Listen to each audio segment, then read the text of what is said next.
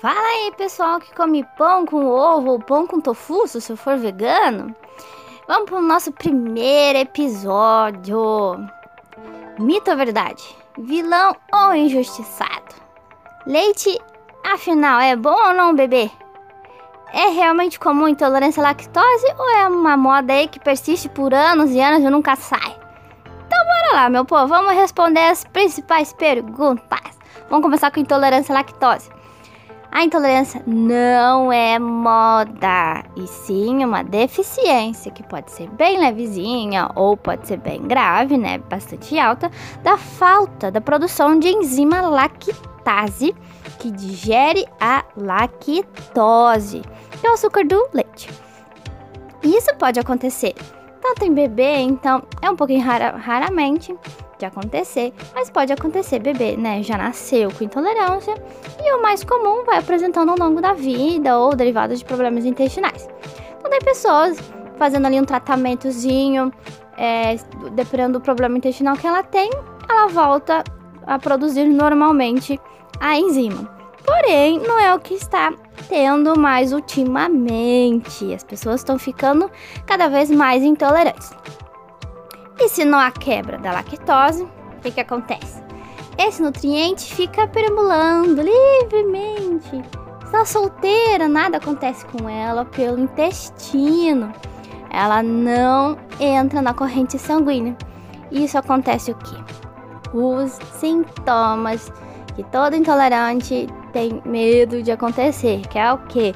Flatulência, né? aqueles gases, diarreia, pode dar constipação. Tem pessoas que têm dá diarreia na hora, depois fica dias e dias constipado.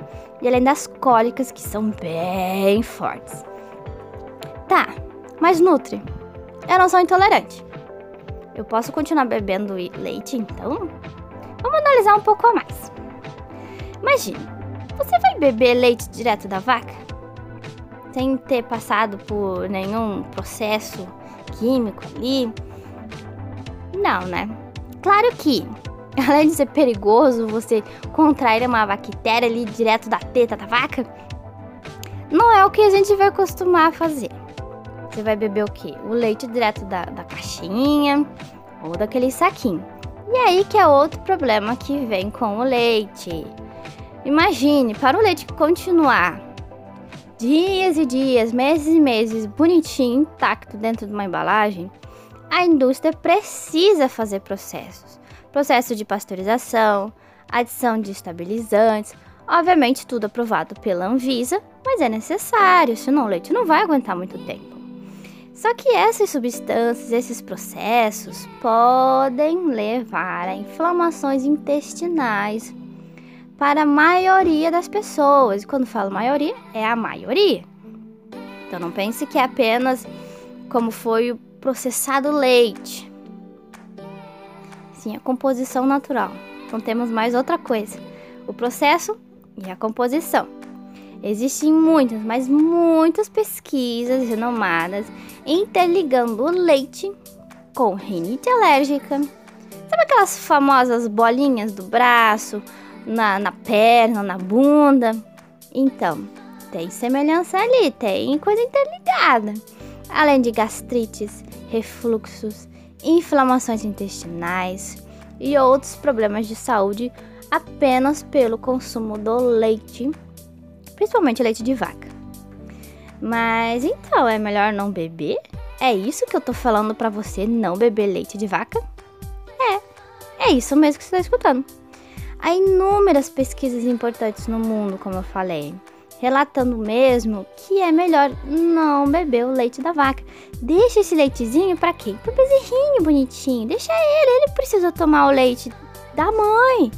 Ele que precisa. Nós seres humanos não precisamos mais. Isso está mostrando cada vez mais. Nas pesquisas está mostrando mais, mais, mais ainda que não necessitamos.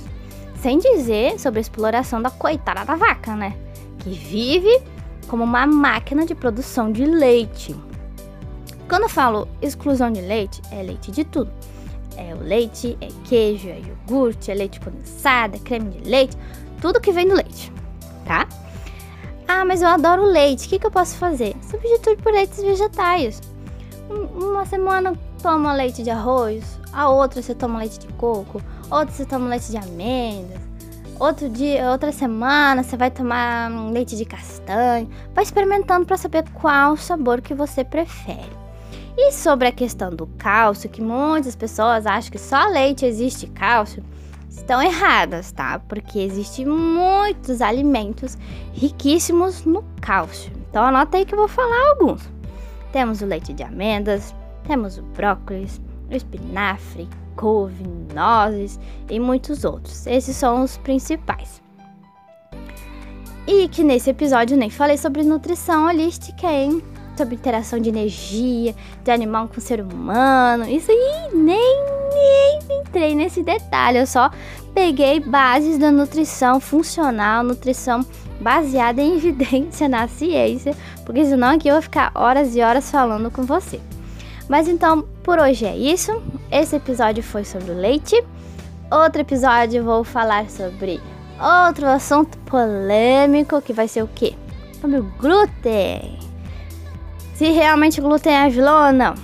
Né? Vamos, vamos analisar. Você vai analisar comigo. Bom, espero que tenham gostado então. Dúvidas estarei respondendo no meu Instagram. E nos vemos então no próximo episódio.